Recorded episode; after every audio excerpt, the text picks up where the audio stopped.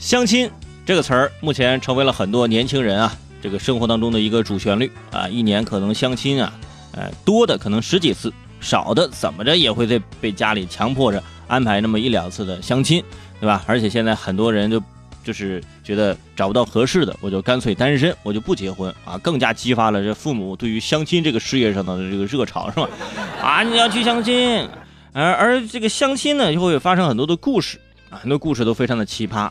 而且很多故事呢，都是那些电视剧编辑啊，那些编剧啊，都想不出来的一些情节。你比如说，最近在杭州萧山，就真的发生了一件这样的事情啊，匪夷所思。这是杭州萧山有个小伙子就发了个帖子，就介绍了自己这次的相亲经历，哼，说自己就是相了好多次亲了，那不是对方看不上我，就是哎我不喜欢对方。而最近一次相亲是邻居给介绍的。这邻居挺热心，是吧？就单身，邻居给介绍的。两家人呢，都误以为对方家里是女孩，都以为对方家里是女孩，于是加了微信，啊，自己和对方呢，呃，也在网上聊了两天，聊得特别热情，简直是相见恨晚呢。啊，第一次遇到这么热情而且这么趣味相投的相亲对象，啊，赶紧见个面吧。出来一见面，俩人都懵了，俩都是男的。哇，那是非常尴尬。冲这个尴尬劲儿，俩人一起吃了一顿饭。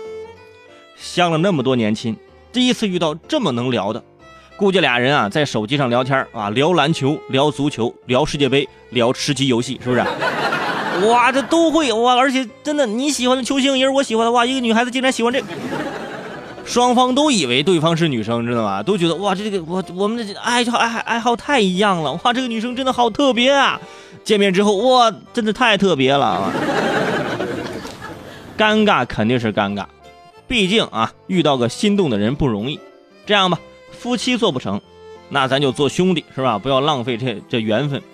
而最近，呃，在这个杭州的相亲会上，有这资深的红娘就给过建议，说相亲的时候啊，大家一定要注意，不要把自己拔得太高。相亲的时候，给自己减五分，给对方加五分。哎，你低调了就好找了，啊，当然这个也分人，就比如说到我身上就不行，是吧？我减去五分，我就成负分了，那不能减。不过这一对比呢，就能看出，给那俩男生说媒的邻居啊，这不太专业。